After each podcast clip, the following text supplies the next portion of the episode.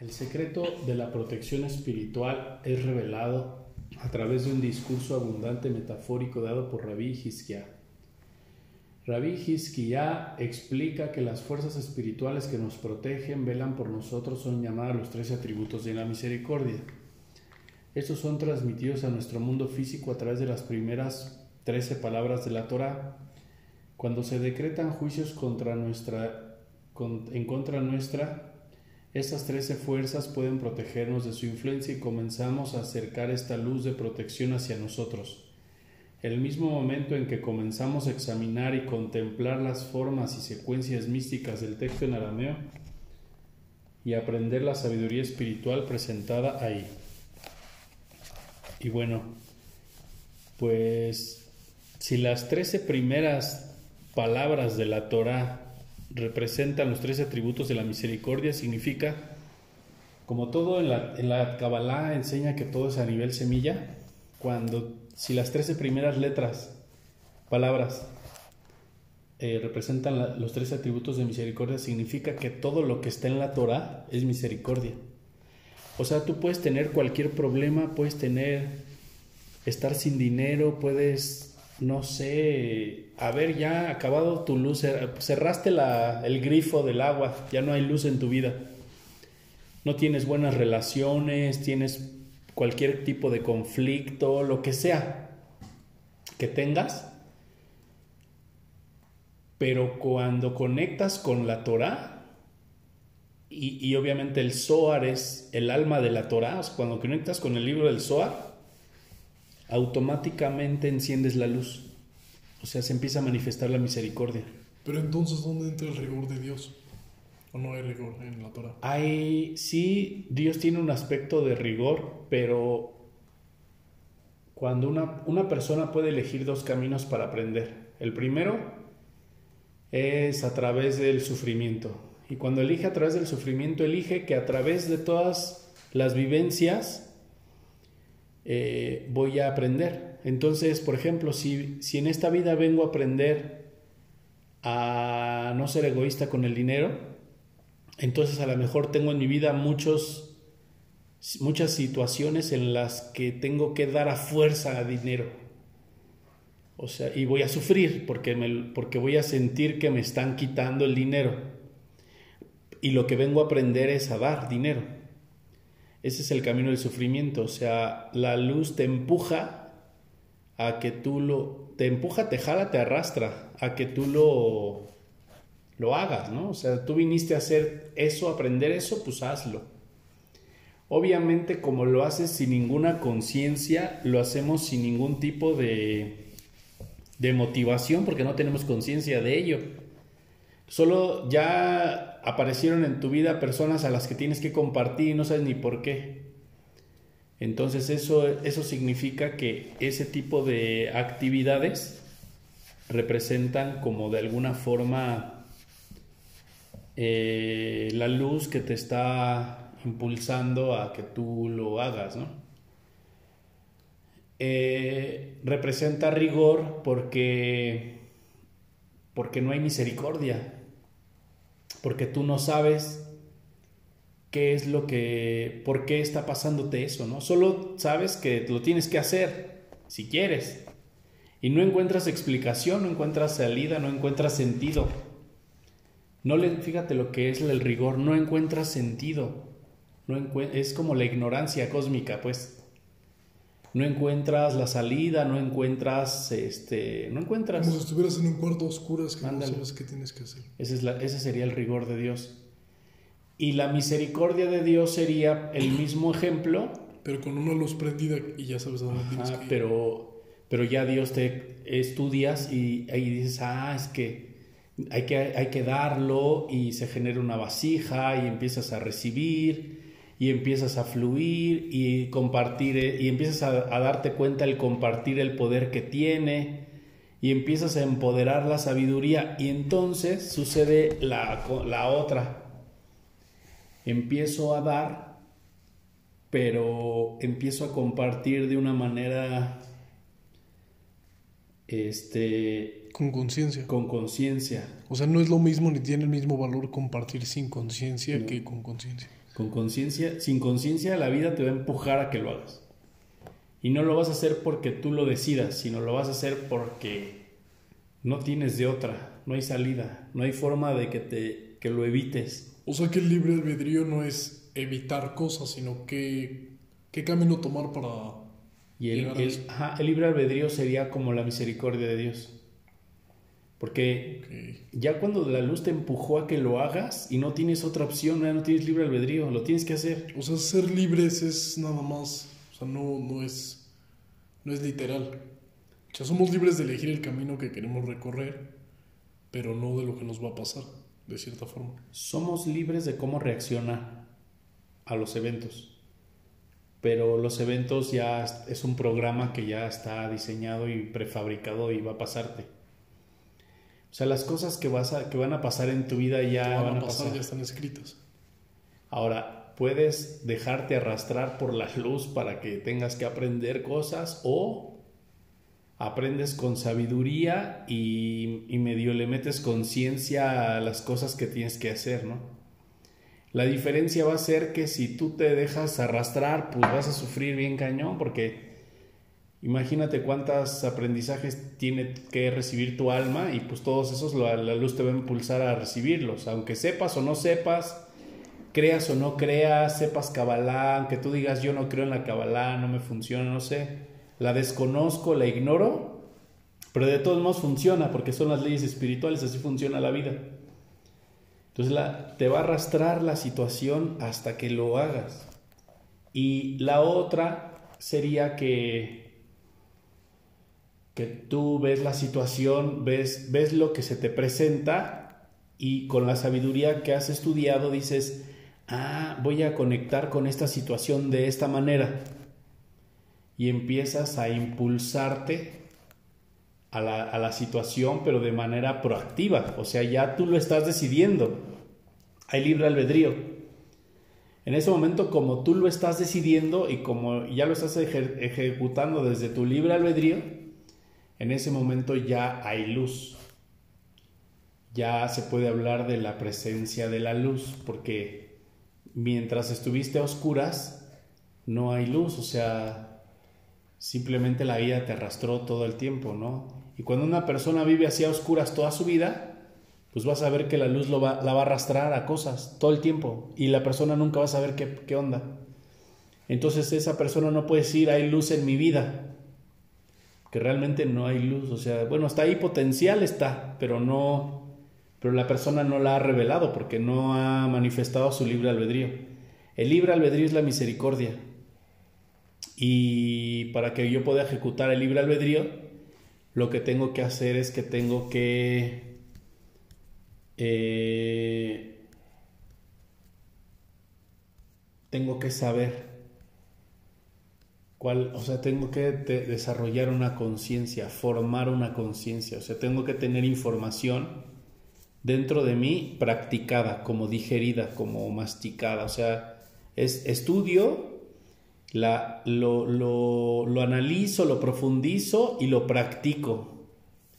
Y esa práctica es la que le da nacimiento o es la madre del libre albedrío, o sea, ya de ahí nace una conciencia y de esa conciencia ya entonces tú dices, no, oye, no voy a reaccionar de esa forma ante esa situación, porque si reacciono de esa manera, me voy a desconectar de la luz o voy a, o voy a perder una oportunidad o lo que sea. Empiezas a tener razonamientos diferentes a los que tiene cualquier persona. Hay luz. Entonces, el primer camino del sufrimiento no hay luz, sino solo las cosas pasan y la luz se genera en tu vida, pero más que por libre albedrío, como por imposición de Dios.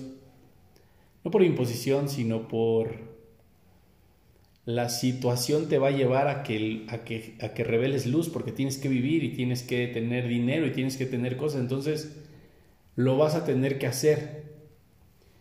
Y la otra opción de, es, voy a, revelo la luz, pero pero porque yo deseo revelarla, no porque la tenga que revelar. Mm, realmente tengo un deseo de hacerlo. Me gustaría. Por ejemplo, no es lo mismo que tú vayas ahorita a dormirte porque tienes sueño y estás súper cansado y ya te quieres dormir y no aguantas, a que tú digas voy a revelar la luz en sueños y voy a traer mensajes. Ya le estás poniendo ya una vasija. Una conciencia. Una conciencia al acto de dormir. No es lo mismo que tú salgas a la calle y digas voy a, a correr, tengo ganas de correr y caminar así a lo loco, a que sepas, ah, voy a a, traer discernimiento en algunas cosas que me están pasando, porque sabes que cuando corres, baja el discernimiento. Entonces, cuando tú empiezas a entender como la conciencia, la importancia de la conciencia, entonces empiezas a buscar la sabiduría. Y aquí en la primer, en el primer, en el prólogo, en el primer libro del Zohar, en este tratado de la rosa nos está hablando que las trece primeras palabras de la Torah representan los tres atributos de la misericordia. Lo que significa a nivel semilla que toda la Torah es misericordia. Entonces, cada vez que tú escanees la Torah, cada vez el Zohar, cada vez que leamos un pedacito, así sea una pequeña porción, vas a bajar conciencia a tu vida y vas a generar esa conciencia. Y si estás bajando y bajando y bajando y bajando y bajando conciencia, pues va a llegar un momento donde puedas realmente ejercer tu libre albedrío. O sea, realmente puedes ejecutar tu libre albedrío. Y eso va a hacer que, que vivas desde lo que tú decidas y no desde lo que la luz te empuje a hacer. Por eso dice aquí, Rabí abrió la discusión con el versículo, como la rosa entre las espinas. Él pregunta, ¿qué es la rosa? Y él responde, es la congregación de Israel, la cual es Malhut, porque hay una rosa. Y hay una rosa, así como la rosa entre las espinas está matizada con rojo y blanco. Así está la congregación de Israel, afectada por las cualidades de juicio y misericordia. Así como la rosa tiene trece pétalos, así la congregación de Israel está rodeada por los trece atributos de la misericordia. De este modo, entre la primera mención del nombre Elohim que aparece en el pasaje, en el principio Elohim creó, y la segunda mención de Elohim hay trece palabras en el versículo que se traduce como el cielo y la tierra, y la tierra era sin forma y vacía, y oscuridad era sobre la faz del abismo y un viento. Estas palabras rodean y cuidan a la congregación de Israel. Entonces, por ejemplo, si tuviéramos a una persona que no tiene trabajo, que tiene problemas con su pare con su mujer, que tiene este, broncas con sus hijos, con su jefe, con sus padres, con sea cual sea el problema que tuviese una persona. Pero nos sentamos con esa persona y estudiamos el Zohar, como tiene los 13 atributos de la misericordia, están emanando de las letras del Zohar y de todos los textos, la persona empezaría a solucionar su problema solo por estudiar. O sea, si por ejemplo, no sé, está una persona desempleada y empezamos a estudiar el SOAR con esa persona, hoy, mañana, pasado y así, no la llevamos dos, una semana, dos semanas, tres semanas, por ahí de la tercera, cuarta semana, esta persona empezaría a tener trabajo. Entonces, porque el hecho de contener las 13, los tres atributos de la misericordia, en el inicio, en el inicio de la Torah significa que toda la Torah es misericordia. Y la misericordia es lo que hace que se rompan los juicios. O sea, no hay rigor en la Torah. No. Toda la Torah es misericordia. Sí. Es dulzura. Por eso dice, por eso es que la Torah es más dulce que la miel, ¿no? O sea, mm. porque te acercas a la, a la Torah, te acercas a, estudiar el Zohar. Y automáticamente tienes misericordia. Y se suaviza, Dios te, Dios te, la luz hace que, que ya no sufras. Y te dice exactamente cómo hacer para que no sufras. Y te, dice por qué estás sufriendo, te genera conciencia. Eso es misericordia. O sea, por ejemplo, si tú conocieras el, no sé, un error que está cometiendo alguien que te cae mal, porque estudiaste la Torah o estudiaste el Zohar, y sabes que esa persona está cometiendo ese error, pero te cae mal y no se lo quieres decir, estás guardando la misericordia para ti. Pero ¿qué pasaría y estás generando caos de alguna forma, ¿no? Podrías quitar ese caos y podrías quitar esa oscuridad Si tú decidieras decirle a esa persona, mira lo que estás haciendo está mal por esto, por esto, por esto, por esto y por esto. Y puedes cambiarlo y corregirlo de esta y de esta y de esta y de esta forma, le estás dando misericordia a esa persona. Entonces nunca está de más y estudiamos para después decirlo. Esa es la finalidad, estudias la Kabbalah para enseñarla, porque, porque es la misericordia, ¿no? O sea, realmente, ¿de qué te serviría tener conocimiento del universo si no lo vas a, si te lo vas a guardar, ¿no? O sea, lo tienes que compartir. Entonces, por esa razón, eh, las personas cuando estudian la Torah, ellos se vuelven también una extensión de los trece atributos de misericordia. Entonces, toda la congregación de Israel se vuelve la misericordia. Todos los que están estudiando el Zohar se vuelven misericordia. Si estudiamos el Zohar así todos los días, todos los días, un año, sin parar, sin descansar, diario, diario, diario, empezarías a ver cómo Dios empieza a acercar gente a ti para que tú les des misericordia. Porque cada palabra que puedas usar, cada cosa que se te ocurra para decirle a esa gente, cada enseñanza que aprendiste del SOAR que de alguna manera le puedas decir a otra persona, eso representa misericordia para esa gente. Entonces te vuelves un canal de la misericordia. De la misericordia eso, es, eso es una rosa con un aroma hermoso, ¿no? O sea, representa, la rosa está, la rosa representa la misericordia de Dios. Entonces el hecho de que lo, el hecho de que lo conozcamos, ¿no? El hecho de que, de que la vida no la vivas nada más así como porque sí, ¿no? O sea, de que no nos dejemos llevar porque sí, nada más. Que haya propósito. Sino que nos dejemos llevar eh, cuando nuestro libre albedrío nos diga que nos dejemos llevar. Pero... O sea, que una vez también que empiezas a estudiar es una responsabilidad también compartir ese conocimiento. Sí. Es posible que después de que estudiemos alguna de estas cosas y, Dios de alguna manera te muestre situaciones y te lo demuestra, ¿no? Cómo, cómo es la vida, lo has visto. Estudiamos y luego también te pasan cosas como para reafirmar que las cosas son así Dios hace eso porque después va a mandarte a alguien a quien tú le digas. Le digas tal vez, oye, ¿sabes qué? Esto no es así o deberías de hacerlo de esta manera, ¿no? Y como Dios quiere darle misericordia a, las personas, porque Dios es bueno y es pura misericordia, es pura luz, pura dulzura, entonces empieza a traer gente a tu vida todo el tiempo. Esa es la bendición del pueblo de Israel, ¿no? es un pueblo que está destinado a enseñar. Pero Israel no solo se refiere como a los judíos, sino Israel se refiere a todas las personas que están dispuestas a vivir el proceso para el despertar de su alma. O sea, ¿estás dispuesto a vivir el proceso tal y como Dios te lo ponga? Sí, va. Pues entonces estoy en este proceso de corrección, de transformación entonces soy considerado también Israel.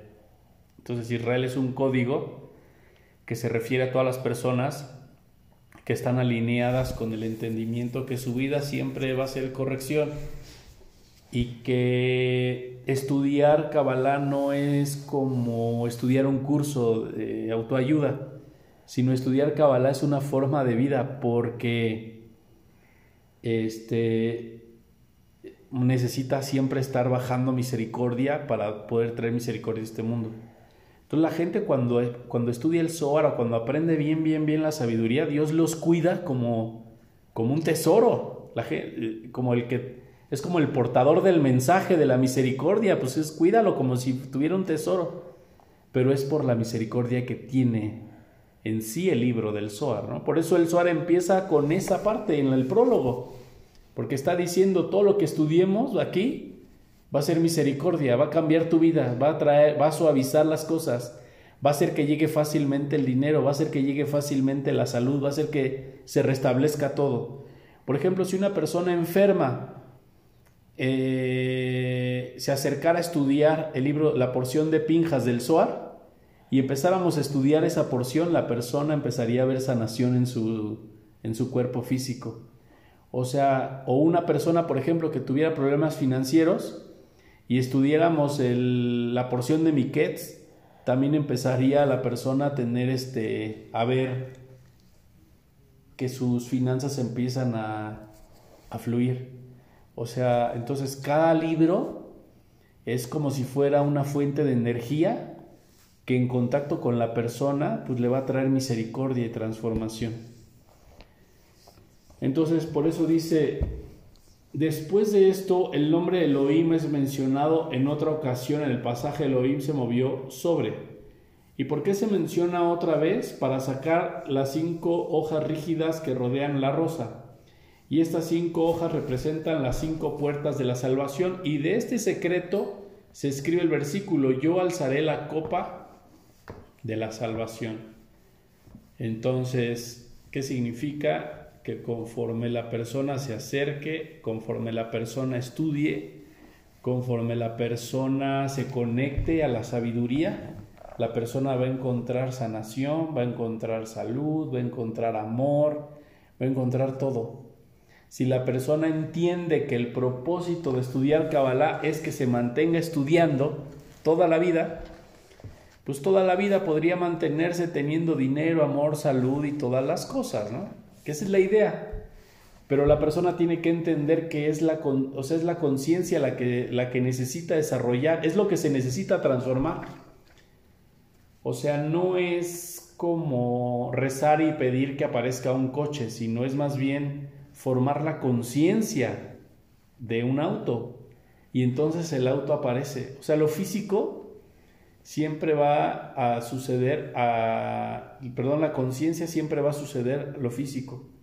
Si tú te haces consciente en este momento de que eres rico, empezarían a llegar personas que te ofrecían negocios para hacerte rico. O si en este momento me hago consciente de que soy una persona amada, empezarían a llegar personas que empezarían a darme ese amor. Lo que yo me haga consciente en este momento es lo que va a llegar en el futuro.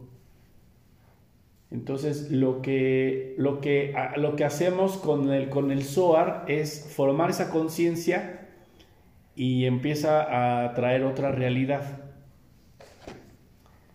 Dice, esta es la bendición que alzado después de la comida, la copa de la bendición debe reposar en cinco dedos, no más. Así como la rosa sobre cinco hojas rígidas representa los cinco dedos y esta rosa de la copa de bendición. Desde la segunda hasta la tercera mención del nombre Elohim hay cinco palabras las que se traducen como se movió sobre la superficie de las aguas y dijo, estas palabras son análogas a las cinco hojas. Desde el punto, el versículo continúa, Elohim dijo haya luz. Después de que esta luz fue creada, fue escondida y encerrada dentro del pacto, que penetró en la rosa y la fructificó. Entonces tú haces una alianza con Dios y te comprometes a buscarlo aquí. ¿Quieres buscar a Dios? Abre el Zohar y ahí empieza a leerlo, empieza a conectar con ese libro y ahí va a aparecer Dios en tu vida.